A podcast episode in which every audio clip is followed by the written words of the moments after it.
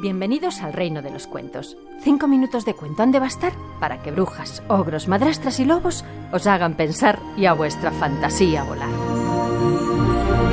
Hola chicos, todo ocurrió en el famoso circo de Don Nicanor. Veréis, Don Nicanor era un serio y muy disciplinado domador que sin embargo un día perdió la chaveta digamos que se volvió majareta. Lo primero que ocurrió es que dejó de tocar el tambor y don Nicanor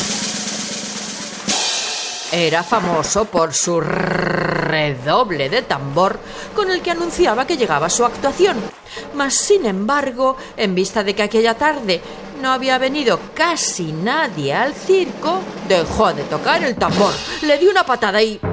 Bueno, el caso es que hacía semanas ¿Qué digo semanas? Meses hacía que casi nadie al circo venía. Y claro, don Nicanor tenía un hambre atroz. Estaba harto de comer vasitos de arroz. Y claro, aquella tarde en que don Nicanor dejó de tocar el tambor y con una patada al fondo de la pista lo desterró, ocurrió algo más. Y muy increíble. Sí, don Nicanor, el famoso domador, miró a su lánguido y medio desmayado león. La tripa le rugió. A don Nicanor, no al león. El león se incorporó asustado. Aquel sonido le había alertado. Y sin darle tiempo, don Nicanor sobre el león se abalanzó. Y una pata suya se merendó. Es cierto, que así fue.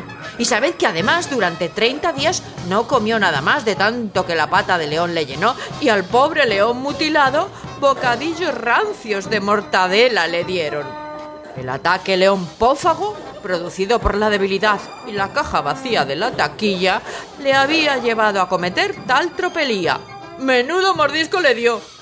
Y, como se decía don Nicanor mientras hacía la digestión, ¿Acaso el león no tiene dientes? Con que se hubiera defendido habría sido suficiente.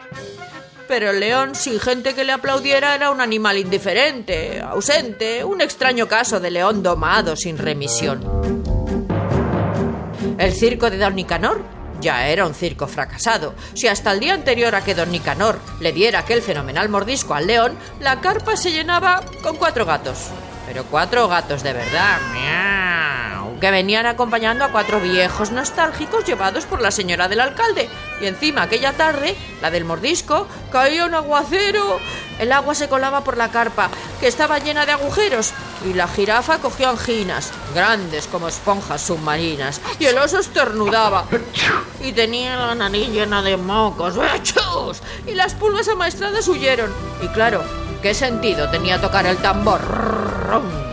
Por eso don Nicanor empezó su redoble y un puntapié al tambor le sacudió y se comió la pata del león. Sí, y... ¿Queréis saber qué más ocurrió? ¿Sí? ¿No? Os lo cuento mañana. Ahora os dejo pensando y con la fantasía volando.